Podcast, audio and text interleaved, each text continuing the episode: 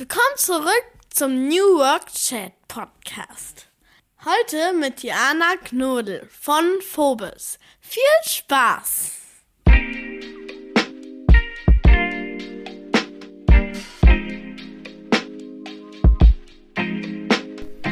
Der New Work Chat Podcast. Hören Sie rein, denn es ist ein sehr, sehr geiler Podcast.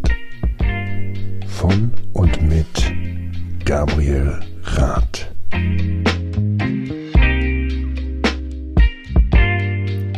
Und damit moin moin und schöne Grüße aus Rostock City, der schönsten Stadt an der deutschen Ostseeküste. Ihr seid wieder goldrichtig beim New Work Chat Podcast. Seit 2018 darf ich hier spannende Leute rund um die Zukunft der Arbeit interviewen. Mein Name ist Gabriel Rath, verheirateter Vater von drei Töchtern. Zwei davon gehen zur Schule und suchen ihren Weg in die Arbeitswelt. Und ich möchte natürlich auch gerne wissen, was können wir denn tun, damit unsere Kinder nicht nur in eine bessere Arbeitswelt kommen, sondern damit wir sie auch besser darauf vorbereiten. Und ich freue mich ganz besonders, dass heute Diana Knodel zu Gast ist, denn für sie ist das ein Herzensthema, dass wir uns alle gemeinsam darum kümmern, dass unsere Kinder besser durchstarten können und heute auch die wichtigen Dinge lernen, auf die es in der digitalen Welt ankommt. Und sie kümmert sich aber auch nicht nur um die Kinder, sondern auch um die Lehrer und Lehrerinnen. Sie hat in verschiedenen IT-Rollen und IT-Bereichen schon gearbeitet nach ihrem Informatikstudium. Unter anderem war sie auch bei Xing. Und dann hat sie irgendwann das Projekt App Camps entwickelt. Und da geht es darum, dass Unterrichtsmaterialien zum Programmieren zur Verfügung gestellt werden. 2017 erschien ihr Kinderbuch Einfach Programmieren für Kinder. Dazu ist dann auch noch ein zweites Buch gekommen. Ich habe sie auch beide hier geschickt bekommen. Vielen, vielen Dank. Absolut empfehlenswert. Und 2018 ging dann die von ihr mitgegründete Weiterbildungsplattform Phobis an den Start. Mehr als 250.000 Lehrerinnen und Lehrer bilden sich über diese Plattform weiter. Damit ist es die größte ihrer Art in Deutschland. Und da ist noch eine ganze Menge Luft, sagt sie selber.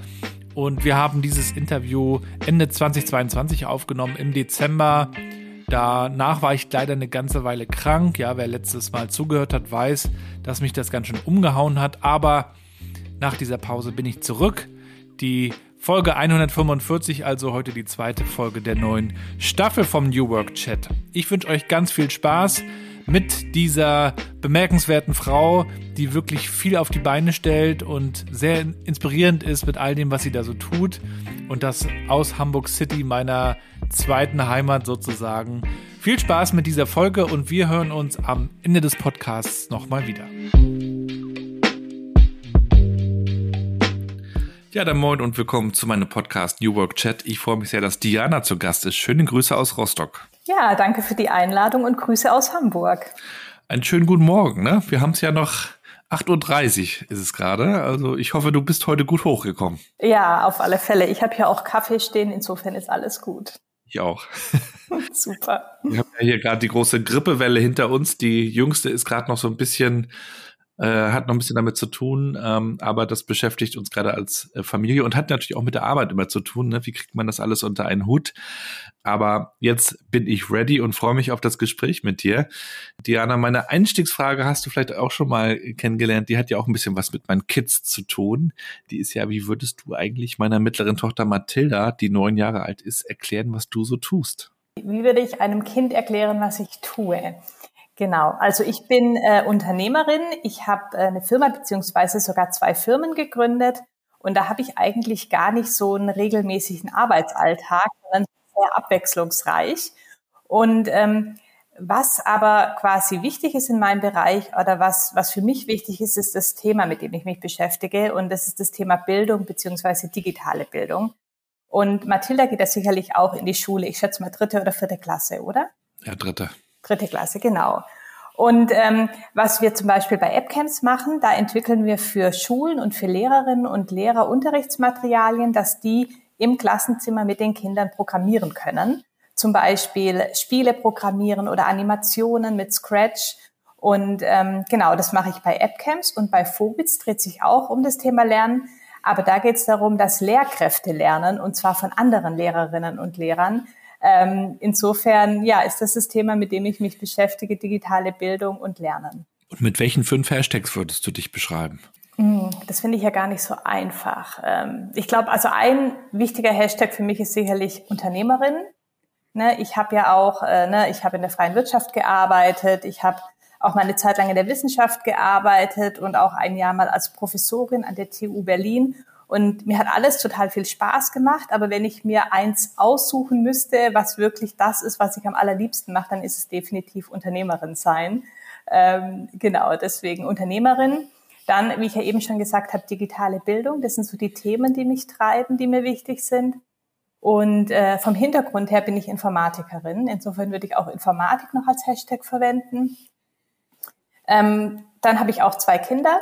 Du hast ja drei Mädchen, ich habe zwei Jungs, zwei ganz tolle äh, Jungs habe ich auch beide im Grundschulalter. Und ähm, vielleicht noch Hamburg. Ne? Das ist, äh, ich, ich wohne und lebe in Hamburg, Wahlhamburgerin und liebe die Stadt. Wo kommst du eigentlich her? Wo bist du so aufgewachsen? Ähm, Großraum Stuttgart, Süddeutschland. Ach, da war ich gerade am Wochenende und habe ja. den, den Bahnhof bestaunt, beziehungsweise das, was er mal werden soll. Oder was noch da ist. genau. Ähm, vielleicht kannst du uns mal einen Einblick geben, wie du eigentlich so groß geworden bist. Was hat dich so geprägt auf dem Weg auch zu, zu dem, was du heute tust? Ähm, genau, habe ich ja eben schon gesagt. Ich komme ursprünglich aus Baden-Württemberg, Kleinstadt, Großraum Stuttgart. Ähm, habe drei Geschwister, das heißt, ich bin in einer Großfamilie ähm, aufgewachsen und ähm, habt also ne, wir meine Eltern hatten zwei große Kinder, da war ich eine von und dann mit ein bisschen Abstand nochmal zwei jüngere Kinder. Und insofern habe ich, glaube ich, relativ früh gelernt, ähm, selbstständig zu sein und Verantwortung zu übernehmen. Einfach weil äh, meine Mutter mit den jüngeren Geschwistern beschäftigt war und sich aber auch immer ähm, weitergebildet hat und gearbeitet hat. Ne? Obwohl sie vier Kinder hatte, war sie auch immer ähm, quasi beschäftigt, entweder durch Weiterbildung oder auch durch ihre Selbstständigkeit. Sie hat sich dann auch selbstständig gemacht mit einer ähm, ja, Familientherapie und Lernpraxis. Und ähm, genau, ich glaube, das hat mich sicherlich äh, geprägt. Ne? Also, dass ich früh selbstständig sein musste, ähm, aber auch gesehen habe, ähm, dass ja, dass meine Mutter es schafft, Arbeit und, und Familie unter einen Hut zu bringen. Natürlich gab es auch meinen Vater, aber der hatte halt seinen klassischen äh, Ingenieurjob bei Bosch ähm, und ähm, war aber trotzdem auch, ne, war viel da und, und hat sich super gekümmert, war ein ganz, ist auch immer noch ein toller Vater. Aber genau, das ist so ein bisschen die familiäre Prägung. Und dann, ähm, wenn ich so für mich persönlich überlege, was für mich einfach auch wichtig war, ich war dann in der elften Klasse für ein Jahr als Austauschschülerin in den USA und das war für mich tatsächlich auch eine sehr prägende Zeit. Ne? Wo also warst du da? In Ohio, also so Midwest. Ähm, Hast du das ausgesucht oder wurdest du da so zugelost? Da wird man zugelost. Ne? Also im Prinzip kann man sich das nicht aussuchen. Man kann zwar Wünsche angeben, aber ne, ich meine, als, als Westküste 15, Kalifornien wäre genau, auch okay gewesen. Als, als 15-Jährige kennt man New York und, und San Francisco sozusagen und gibt es dann an und dann landet man in Ohio. Und ähm, ja, aber es war trotzdem eine ganz, ganz tolle Zeit, ähm, wo ich auch unglaublich viel gelernt habe, auch ne, also mit, mit, also ich hatte erst eine Familie, mit der das überhaupt gar nicht gepasst hatte, also so auf allen Ebenen nicht und dann quasi als gerade 16-Jährige ähm, mit dieser Sprachbarriere es zu schaffen, dass ich dann irgendwie trotzdem äh, durchzukommen, eine neue Familie zu suchen und so weiter. Und zu der neuen Gastfamilie, das ist jetzt schon viele Jahre her, habe ich immer noch ein sehr gutes Verhältnis und wir besuchen uns auch regelmäßig gegenseitig. Ähm, genau, insofern war das auch eine sehr wichtige Zeit für mich. Was hast du da von den Amerikanern so mitgenommen? Also zum einen habe ich das Schulsystem, das hat mir einfach auch gut gefallen. Ne? Also da gibt's ja nur die Highschool als Gesamtschule da hat man natürlich unterschiedliche äh, Kurse. Ne? Wenn man jetzt in Mathe beispielsweise gut ist, ist man da quasi in den Gymnasialkursen. Und wenn man vielleicht in Sprachen nicht so gut ist, hat man da vielleicht dann eher Realschulniveau. Ähm, das fand ich einfach toll. Ne? Und dass man sich auch so den Stundenplan selbst äh, zusammenstellen äh, konnte. Und auch die persönliche Beziehung zu den Lehrkräften. Nicht zu allen, ne, natürlich. Aber grundsätzlich hatte ich das Gefühl, es ist ein viel ähm, herzlicheres ähm, Miteinander und ähm, also ne, im Vergleich zum Gymnasium, auf das ich damals ging, wo es eben sehr, sehr distanziert war. Ähm, also das Schulsystem, das fand ich einfach äh, interessant und beeindruckend. Das hat mir gut gefallen, auch so, dass ich einfach so Kurse wählen konnte, auf die ich Lust hatte.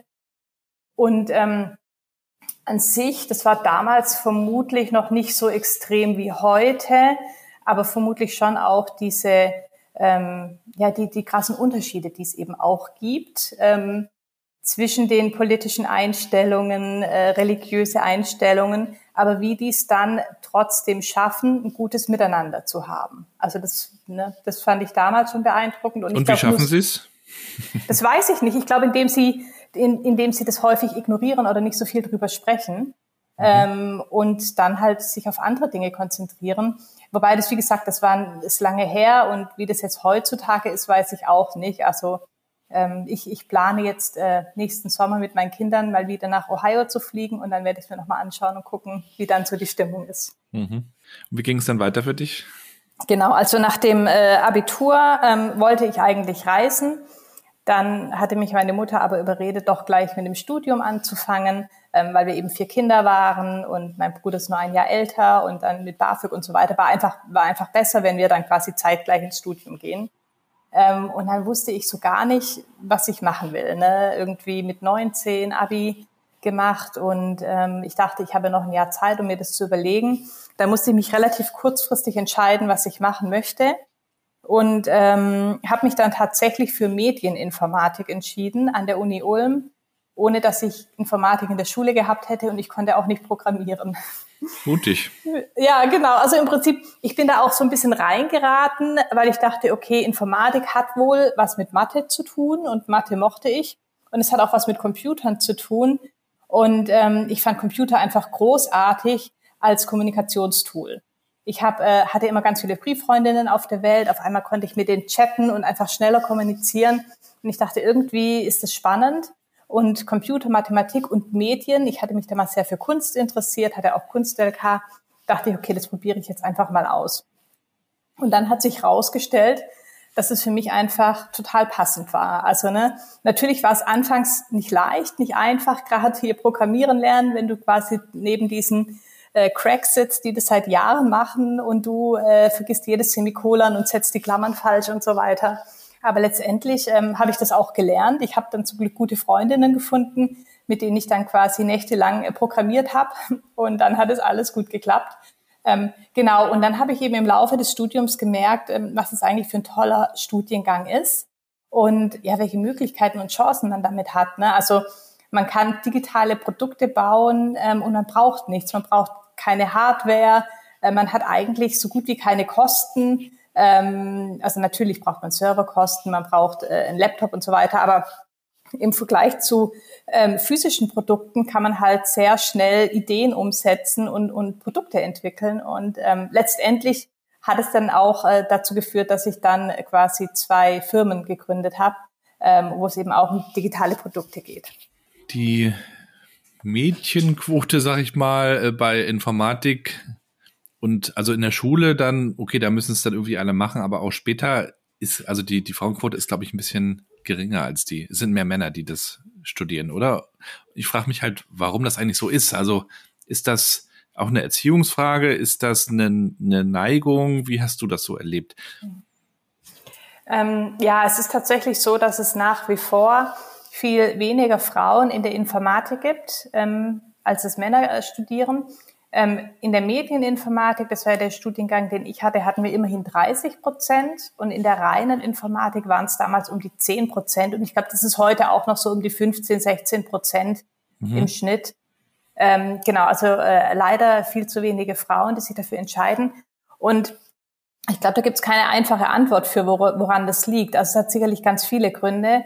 Ein Grund sind sicherlich ähm, fehlende Rollenmodelle dass man halt einfach wenige Frauen kennt, ähm, die das machen, die das gerne machen, ähm, an denen man sich orientieren kann.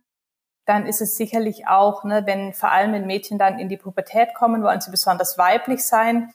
Und dann verbindet man vielleicht Informatik oder auch sowas wie Maschinenbau und E-Technik jetzt nicht unbedingt mit äh, weiblichen Eigenschaften. Und dann interessieren die sich eben häufig äh, für andere Themen, um sich auch so ein bisschen mehr an ihrer Peer Group zu orientieren. Das ist eventuell noch ein Grund.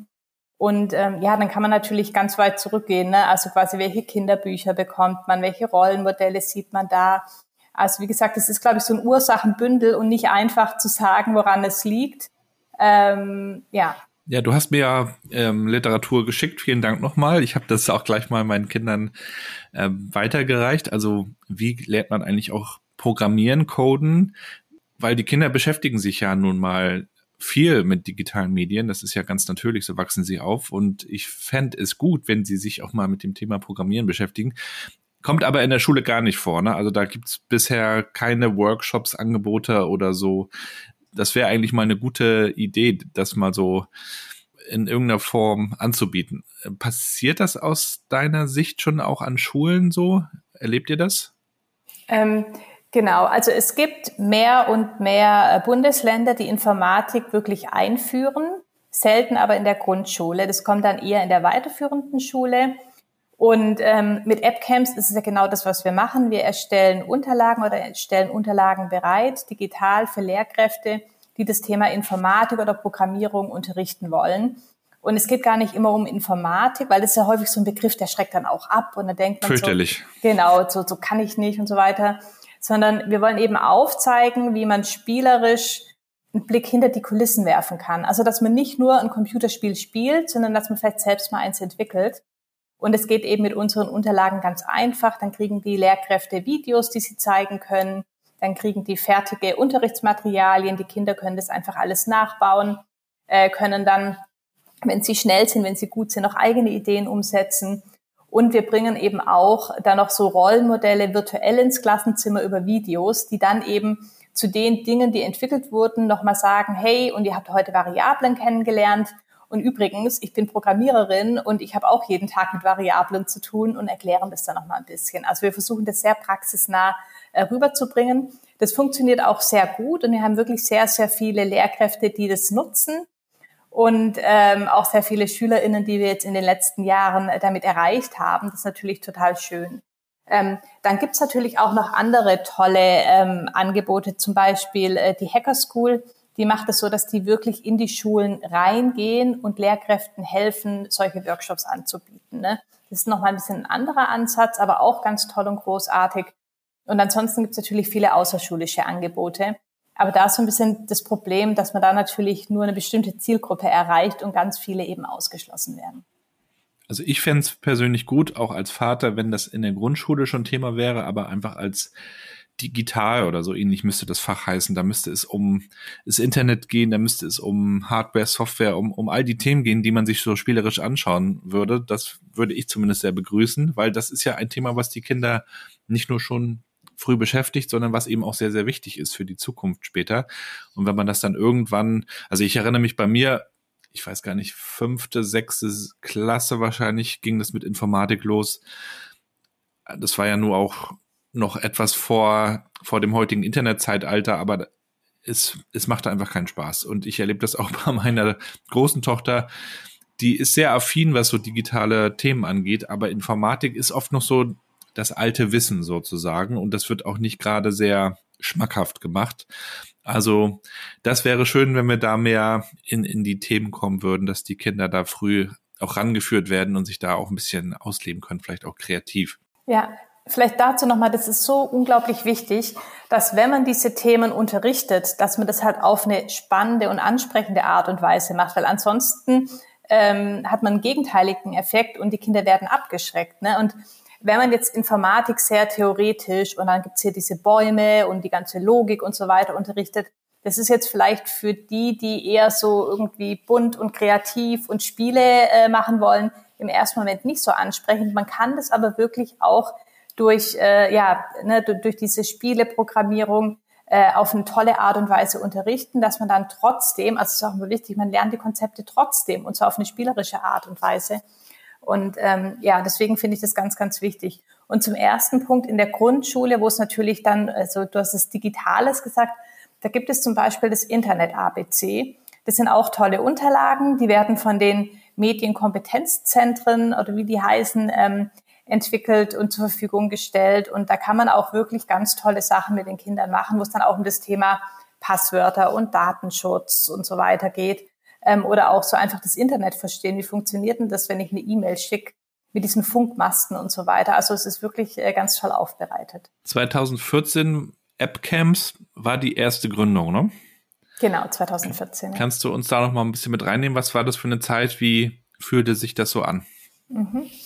Ähm, genau, zu der Zeit war ich äh, quasi als Produktmanagerin äh, bei Xing angestellt und ich hatte aber ähm, gemeinsam mit einer Freundin und mit meinem Mann ähm, immer schon Workshops angeboten für Kinder und Jugendliche zum Thema Programmieren lernen und vor allem für Mädchen, weil mir das einfach wichtig war, dass äh, Mädchen die Chance bekommen, das einfach mal zu erleben, um dann für sich zu entscheiden, ob das vielleicht was ist, was sie vertiefen wollen oder nicht. Und hatten damals so ein App Summer Camp angeboten, so hieß das. Und wir hatten daraufhin sehr viel äh, mediale Aufmerksamkeit bekommen, waren sogar in äh, quasi Logo, Kindernachrichten und so weiter das war sehr früh, ne? wir waren sehr früh dran. Äh, es kamen dann immer mehr Anbieter, die dann e-, ähnliche Sachen gemacht hatten. Aber unser Angebot war eben relativ früh und ähm, haben dann super viele Anfragen bekommen und haben das dann auch immer noch weiter gemacht. Ne? Wir haben dann Workshops angeboten, sind durch Deutschland gereist und haben irgendwann gemerkt, das ist halt nicht wirklich äh, skalierbar und ist einfach zu aufwendig und anstrengend. Und haben dann bei einem Wettbewerb teilgenommen und haben so ein bisschen die, äh, die Idee von AppCamps vorgestellt und gepitcht auch wenn die Idee damals sicherlich noch anders war als ne, die Umsetzung heute, aber das gehört natürlich auch dazu, dass sich die Ideen oder die, das dann alles weiterentwickelt. Genau, hatten die äh, die Idee damals dort vorgestellt und dann tatsächlich gewonnen und hatten dann irgendwie knapp 40.000 Euro und dann wollte die Stiftung uns das Geld überweisen und wir hatten aber keine Organisation. Ne? Und dann hieß es so, okay, wir brauchen jetzt irgendwie, äh, wir müssen jetzt gründen, äh, dass, dass wir das Geld der Stiftung annehmen können. Genau, und dann haben wir uns entschieden, gemeinnützig zu gründen äh, bei AppCamps. Und ähm, ja, und so ist dann quasi AppCamps entstanden. Anfangs tatsächlich noch als Nebenprojekt und Nebengründung. Ich bin ja erst noch bei Xing geblieben. Und ähm, dann haben wir uns aber entschieden, okay, jetzt äh, all in. Wir gucken jetzt, äh, ne, ob wir das jetzt äh, schaffen und geben uns dann eine gewisse Zeit. Und wenn es klappt, ist super. Und ansonsten fallen wir weich. Ne? Also mit unserem Hintergrund, mit unserem Netzwerk in der IT-Branche hätte man im Zweifel sicherlich auch wieder einen tollen Job gefunden. Genau, und so ist AppCamps entstanden. Wie kam es dann auch zur zweiten Gründung, Phobis? Was ist da passiert? genau, was ist da passiert? Was war ähm, da los? ähm, also wir hatten ja ähm, AppCamps gemacht, äh, das lief auch gut. Und wir hatten dann, ne, wir waren in dem Bereich äh, quasi auch digitale Bildung unterwegs und haben viel zum Thema Informatik und Coding in der Schule gemacht und wurden auch immer für ähm, Lehrerfortbildungen angefragt. Ne? Dann bin ich von Hamburg nach Karlsruhe gefahren und habe eine Fortbildung gegeben für zwölf Lehrkräfte. Und dann ist äh, Theresa, meine Mitgründerin, irgendwie auch mal nach München gefahren und so weiter. Das ist nicht immer so weit. Ne? Manchmal war es dann auch nur Hannover oder auch in Hamburg. Aber dann haben wir gedacht, ne, der Bedarf ist groß, das Interesse ist da. Und es lohnt sich doch nicht, dass wir dann immer einen Tag im Zug sitzen für eine Fortbildung, wo dann relativ wenige Teilnehmende dabei sind und so weiter. Und ich sage, das muss doch auch anders gehen. Und mhm. ne, wir kommen ja aus der digitalen Produktentwicklung. Meine Mitgründerin Theresa ist eben auch, hat auch einen technischen Hintergrund äh, und hat sich auch schon lange immer mit Bildungsthemen beschäftigt. Und dann haben wir gesagt, okay, lass uns doch mal gucken, ob wir nicht eine, ein Plattformmodell aufbauen können, ähm, wo wir unsere eigenen Themen als Online-Fortbildungen anbieten, aber viel wichtiger, wo wir Lehrkräften ermöglichen, ihr Wissen mit anderen Lehrkräften zu teilen. Und so ist die Idee entstanden. Da hatten wir das ähm, ja mit einem äh, MVP, Minimal Viable Product quasi getestet und hatten von Anfang an, ne, das war alles vor Corona, äh, großes Interesse. Wir hatten natürlich auch die Zielgruppe, die sehr digital affin war und sich für Informatikthemen und Coding-Themen interessiert hatte. Ähm, und genau, und so ist die Idee entstanden. Und dann äh, hatten wir relativ schnell gemerkt, okay, ähm, da ist was dran. Und äh, wenn wir das jetzt weitermachen wollen, dann brauchen wir eine eigene Plattform. Wir müssen natürlich total auf äh, Datenschutz achten, wenn wir mit Schulen arbeiten, mit Lehrkräften und so weiter und haben dann äh, ja das alles entsprechend weiterentwickelt und mittlerweile sind wir ja Deutschlands größte Weiterbildungsplattform mit äh, circa 250.000 Lehrkräften, die das Angebot nutzen. Und ähm, genau, sind jetzt aktuell ist noch unser Fokus noch auf Online-Fortbildung, aber auch wir entwickeln uns bei Fobitz gerade weiter, weiter. Und äh, gerade dreht sich für uns alles darum, wie wir es schaffen, den Arbeitsalltag der Lehrkräfte zu erleichtern, indem wir ihnen beispielsweise digitale Tools zur Verfügung stellen, ähm, um ja die Arbeit zu organisieren, um Audiofeedback zu geben, äh, um Arbeitsblätter digital zu erstellen und ja, auch ganz spannend, die Weiterentwicklung. Ich habe ja nur auch schon einige Lehrer und Lehrerinnen kennengelernt, also über meine Kids. Ich war auch eine Zeit lang mal im Elternrat und habe so ein bisschen ein Gefühl dafür bekommen, wie, wie schwer der Job eigentlich auch ist. Ja, der ist auch nicht mehr so beliebt, habe ich den Eindruck, wie früher. Es gibt große Nachwuchsprobleme auch so bei dem Job. Was erlebt ihr so auch im Gespräch mit den Lehrern, Lehrerinnen? Ähm, was sind so die Herausforderungen?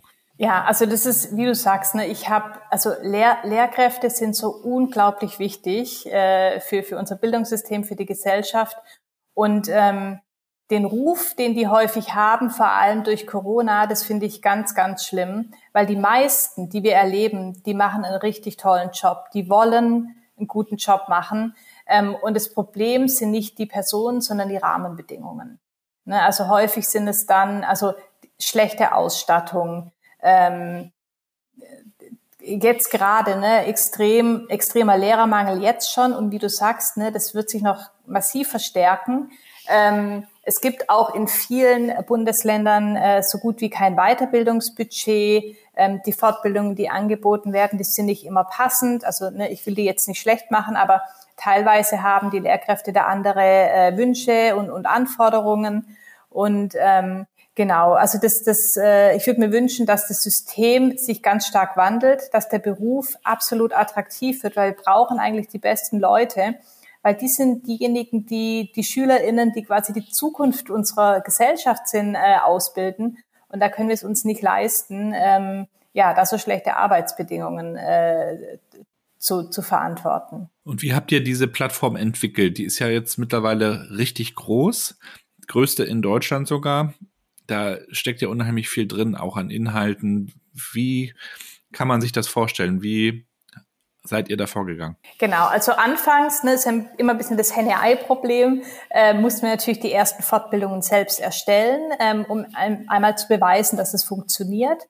Und dann hatten wir anfangs ähm, ja die ersten AutorInnen quasi persönlich angesprochen. Wir waren auf irgendwie Tagungen, Konferenzen, äh, waren im Twitter-Lehrerzimmer unterwegs, na, auf Twitter und haben eben geguckt, ähm, wer gibt denn schon Fortbildungen, wer hätte denn Lust, das auch mal online zu versuchen und ähm, haben da quasi die ersten Personen äh, gecastet und gesucht und dann auch einige gefunden, die schon früher an die Idee geglaubt hatten, obwohl da anfangs natürlich ähm, hat sich das für die finanziell überhaupt nicht ausgezahlt. Ne?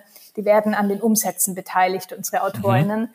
Und ähm, genau, und dann, als das Ganze dann äh, immer besser lief, ähm, war es dann irgendwann so, dass sich die AutorInnen bei uns gemeldet haben und wir haben mittlerweile so einen Bewerbungsprozess, ne, ähm, den die durchlaufen müssen. Äh, Qualität ist natürlich super wichtig äh, bei uns, deswegen haben wir da sehr hohe äh, Anforderungen.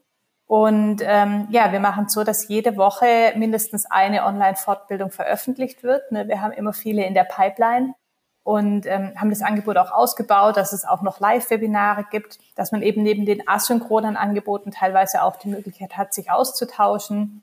Oder es gibt so größere Formate wie Zusatzqualifikationen, auch für Schulleitungen. Ähm, und genau, also sind so vorgegangen. Und dann, wenn man mehr Content hat, ist es natürlich auch attraktiver für die Zielgruppe. Dann hat man wiederum mehr NutzerInnen und äh, mittlerweile ist unser Fokus, dass wir zum Großteil an Schulen verkaufen, die das für ihr Kollegium einkaufen. Das ist mhm. natürlich viel schöner, wenn das Ganze als Teil der schulischen Transformation betrachtet wird und äh, nicht immer wieder die Lehrkräfte selbst dafür verantwortlich sind, sich mhm. weiterzubilden, sondern dass es im Kollegium geschieht. Das wäre dann nämlich auch die nächste Frage, wie das Geschäftsmodell dahinter aussieht, wie ihr das entwickelt habt. Genau, also anfangs war der Fokus stark B2C, das heißt, die, die Lehrkräfte haben das eben selbst gekauft und äh, mittlerweile ist es mehr, dass die Schulen das Ganze finanzieren und teilweise, ne, du bist ja auch in Mecklenburg-Vorpommern, ja. da haben wir tatsächlich für alle Lehrkräfte eine Landeslizenz, das heißt, die Lehrkräfte aus Mecklenburg-Vorpommern können sich tatsächlich kostenfrei bei Vobitz ähm, weiterbilden, was mich total freut, ähm, und ähm, genau, also wie gesagt, unterschiedliche äh, Quellen. ähm, von Einzelusern über Schulen bis hin zu Landeslizenzen. Mit dem Lernen ist das ja so eine Sache.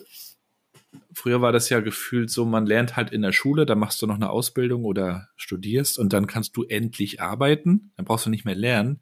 Heute reden wir viel darüber, dass das Lernen nie endet und dazugehört und bestenfalls auch noch Spaß macht. Allerdings muss man sich die Zeit dafür auch nehmen. Die wird einem auch oft eigentlich nie geschenkt. Also die muss man sich dann irgendwie mit einplanen. Wie ist das bei den Lehrern und Lehrerinnen? Die sind ja bis oben hin voll. Die haben sich dann auch noch um die Eltern zu kümmern, die dann auch noch ihre Ansprüche haben. Dann kommen noch so diese Krisen, Homeschooling, all das, was so passiert. Ich kann mir vorstellen, dass die Zeit per se nicht vorgesehen ist, ne, für die eigene Weiterbildung. Absolut. Da sprichst du ein ganz wichtiges Thema an. Ähm, Zeit ist ein riesengroßer Faktor äh, in Schule und das kriegen wir auch ganz oft zurückgespiegelt. Ne?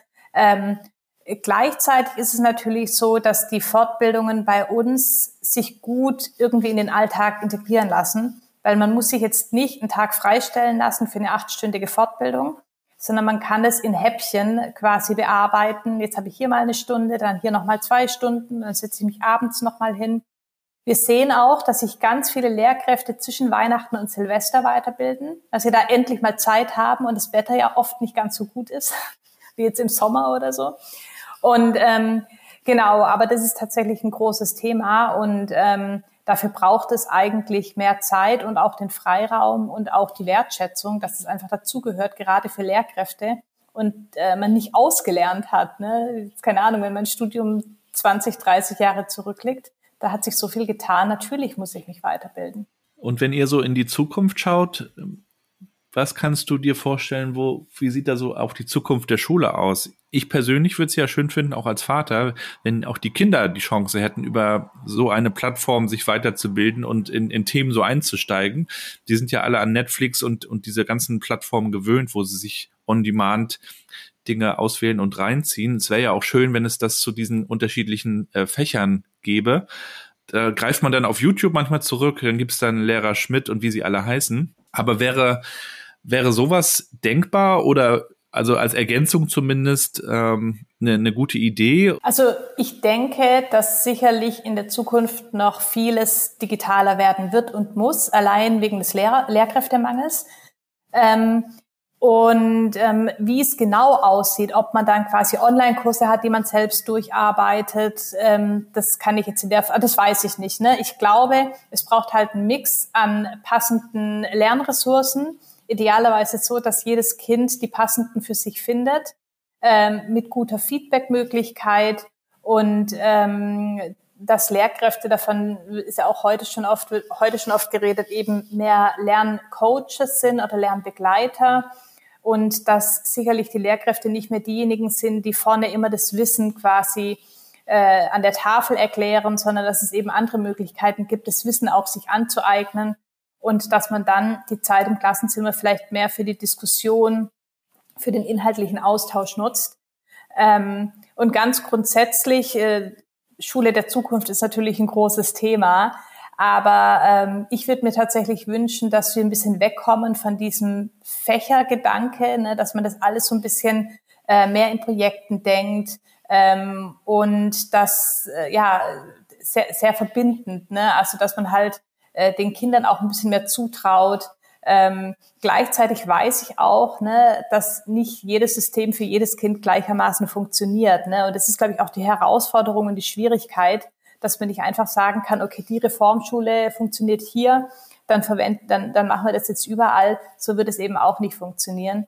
Und ähm, ja, ist, glaube ich, ein sehr vielschichtiges Thema und nicht einfach zu beantworten. Aber ähm, mein Wunsch wäre ganz grundsätzlich, dass Schulen mehr Verantwortung und Handlungsfreiheit bekommen, mehr Budget, um selbst zu entscheiden, was brauchen wir, was wollen wir und wie nutzen wir das Budget, das wir haben ähm, holen wir uns mehr Schulpsychologen ins Haus, äh, nutzen wir mehr EdTech, ne, Education Technology, äh, kaufen wir uns vielleicht auch mal äh, Videos ein anstatt Bücher oder eine Kombination aus beidem und solche Dinge. Aber ich denke auch, dass, dass das kommen wird, ist halt die Frage, wann. Ja, und da ist auch die Frage, was sich systemisch eigentlich auch ändern muss, ähm, was die Politik da auch anstoßen müsste. Findest du, dass gut oder eher nicht so gut, dass das Ländersache ist?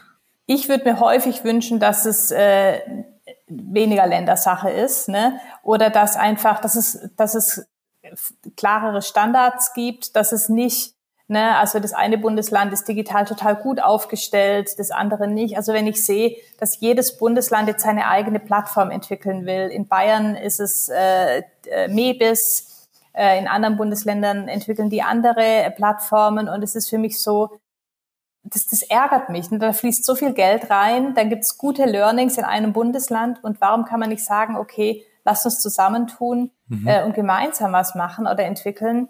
Wobei das jetzt auch mehr und mehr kommt, habe ich das Gefühl. Also ne, das ist ja auch durch den Digitalpakt wird es ja alles ein bisschen aufgeweicht, aber auch da der Weg dahin, ne, bis wie lange das alles gedauert hat und so weiter.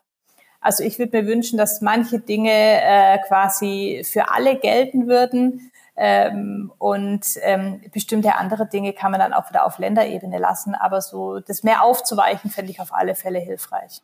Was kannst du jungen Gründern und Gründerinnen empfehlen? Welche Fehler sollten sie auf keinen Fall machen? Also ich glaube, ich, ich würde vor allem empfehlen, dass man, also dass man nicht ängstlich ist und es deswegen nicht macht. Also dass man es zumindest mal probieren soll, ähm, und ähm, die meisten von uns in Deutschland, ne, wir haben so ein gutes soziales System, ähm, man würde einfach weich fallen. Ne? Also im Prinzip, ich glaube, das, das Schlimmste wäre, wenn man eine gute Idee hat und sich dann am Ende aber nicht traut, weil man denkt, ähm, ich gebe meinen tollen Job auf, ich kriege nie wieder so einen tollen Job äh, und so weiter. Also, ne, also man darf kein zu großes Sicherheitsbedürfnis haben, erstmal. Und ähm, genau, also ich glaube, das ist dann eher so vor dem Gründen noch äh, den Fehler zu machen, dass man eben sich's nicht zutraut. Ähm, und ansonsten, ich glaube, Fehler gehören halt einfach dazu und äh, es gibt kein Blueprint und jedes Unternehmen ist anders und das ist quasi eine Reise. Ne? Auf dem Weg lernt man, wie es funktioniert und was nicht funktioniert. Und ähm, ja, deswegen so ganz konkrete Fehler sind, glaube ich, zu spezifisch. Ähm, deswegen weiß ich jetzt gar nicht, was ich sonst da noch als, als Fehler, die ich vermeiden würde, nennen würde. Viele Startup-Gründer und Gründerinnen arbeiten ja auch sehr viel, gerade auch in der Anfangszeit. Wenn man dann auch daran denkt, dass man da auch noch eine Familie vielleicht hat und das irgendwie vereinbaren muss, ist das auch eine Aufgabe, das alles so hinzubekommen. Wie gelingt dir das? Genau, also ähm, ich arbeite tatsächlich viel, aber ich habe immer sehr gerne gearbeitet. Und ich finde es aber auch tatsächlich schön, weil ich kann mir die Arbeit selbst einteilen. Also ne, im Prinzip, ähm, vor allem bei der ersten Gründung war es dann eben oft so, da waren die Kinder auch noch kleiner im Kindergarten, da waren wir nachmittags oft zusammen auf dem Spielplatz und haben eben abends nochmal weitergearbeitet. Und ähm, genau, aber einem muss bewusst sein, wenn man gründet und, und sich selbstständig macht, ähm, ist man, also ist man immer on sozusagen. Ne? Also ich bin ja immer Geschäftsführerin und ähm, man muss äh, bereit sein, viel und hart zu arbeiten. Es gibt Phasen, die sind anstrengender, Phasen, die sind weniger anstrengend. Aber wenn man gerne quasi äh, einen relaxten Job haben will, kann man sicherlich auch hinbekommen, vielleicht eher mit so einer Solo-Gründung. Aber dann ist vielleicht quasi Gründen und ein Unternehmen mit Mitarbeitenden aufzubauen nicht das Richtige für einen. Wie viele Leute sind jetzt bei euch und wie schafft ihr das auch, eine Kultur zu gestalten, die ja einen guten Zusammenhalt bietet? Also bei AppCamps sind wir ein sehr kleines Team mit sechs Personen und bei Phobit sind wir mittlerweile 30 Personen und wir arbeiten eigentlich von Anfang an remote. Ähm, wir haben zwar ein Büro in Hamburg, das wird auch äh, genutzt und da fahre ich nachher auch noch hin. Ich bin jetzt gerade noch zu Hause. Ähm, aber zum Großteil ist das Team remote und äh, ne, wir nutzen eben die üblichen Kanäle, also Slack für die Kommunikation. Ähm, dann ne, arbeiten wir in der Cloud, die ganzen Dokumente. Wir haben Notion fürs Wissensmanagement und versuchen natürlich auch äh, Dinge zu machen, dass sich das Team äh, treffen kann. Also zum einen die, die Teams, wie jetzt zum Beispiel unser Content-Team oder unser äh, ähm, Marketing-Team oder Sales-Team, wir gucken, dass wir uns mindestens einmal im Quartal äh, persönlich treffen in Hamburg. Und die ganze Company bringen wir zweimal im Jahr zusammen. Ne? Einmal an Weihnachten oder jetzt dieses Jahr ist es quasi unser Jahreskickoff im, im Januar und ansonsten im Sommer immer noch. Und es ist immer total schön, ne? wenn man sich dann auch mal äh, persönlich sieht, wenn man auch mal nicht zusammen feiern kann. Und ähm, ja, und ansonsten haben wir eben auch Dinge wie einmal die Woche gibt's mittags äh, Pilates für alle, die mitmachen wollen. Und einmal im Monat haben wir unser All Hands. Das ist dann natürlich online, wo die Teams immer so ein bisschen von, von ihren Learnings und Erfolgen berichten. Und da versuchen wir schon so Formate zu, so Formate zu etablieren, dass man irgendwie auch zu den anderen Teams und den anderen Leuten noch Kontakt halten kann. Ja, viel Erfolg dabei bei allem, was noch ansteht, was ihr noch so entwickeln werdet. Man kann es ja dann verfolgen, auch auf LinkedIn. Schreibst du ja darüber, das tun wir natürlich in die Shownotes. Herzlichen Dank, dass du uns da mal einen Einblick gegeben hast in deine Story, in euer Wirken und viel Gesundheit natürlich wünsche ich dir. Ja, vielen Dank, Gabriel, und danke für die Einladung. Wir bleiben in Kontakt. Herzlichen Dank und bis bald. Mach's gut. Ja, danke dir, du auch. Ciao. Tschüss.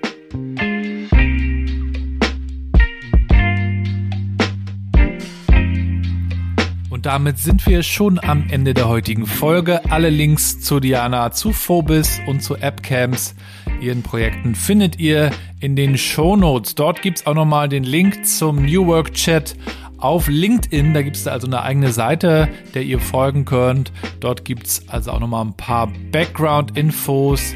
Es gibt Ankündigungen, ja, wer ist beim nächsten Mal dabei. Ähm, ich stelle manchmal auch Fragen, also wer sollte mal dabei sein, ähm, Feedback könnt ihr alles dort lassen. Und dann packe ich euch in die Shownotes auch nochmal mein LinkedIn-Profil. Wenn ihr mögt, folgt mir gerne oder vernetzt euch mit mir. Und dann gibt's nochmal die Verlinkung zu Minds and Matches, der Agentur für SpeakerInnen und AutorInnen der neuen Arbeitswelt. Und dort könnt ihr auch mich als Speaker anfragen rund um New Work Aktuell bin ich unterwegs mit dem Vortrag Die Zukunft gehört den Mutigen. Ich berichte also aus verschiedenen Stationen, verschiedenen ähm, ja, Bereichen, in denen ich gearbeitet habe, ob es jetzt ein Tech-Startup war, Digitalagenturen, die Sparkasse oder eben auch die Projekte wie der Podcast oder unsere Crowdfunding-Aktion, die Eisbademeisters. All das ganz praktisch und unterhaltsam und interaktiv bei mir im Vortrag. Wenn ihr mögt, fragt gerne mal an. Ich bin demnächst übrigens unterwegs bei der Zukunft Personal Nord in Hamburg, auch als Speaker im April. Vielleicht sehen wir uns dort. Ansonsten besucht gerne mal meine Seite gabrielrad.com. Da gibt's dann neben Blogbeiträgen auch immer mal neue Dates. So viel von mir. Wenn es euch gefallen hat, empfehlt den Podcast bitte weiter, bewertet ihn bei Apple Podcasts und Spotify, wo auch immer ihr diesen Podcast hört. Schreibt eine kleine Rezension oder einen Kommentar, wenn es dort möglich ist. Schickt die Folgen gerne euren Freunden, sodass wir hier mit diesem Podcast ein bisschen weiter wachsen und größer werden können, damit noch mehr spannende Leute hier auch zu Gast sein können. Vielen, vielen Dank dafür und ich wünsche euch jetzt erstmal alles, alles Gute, bleibt gesund und bleibt connected.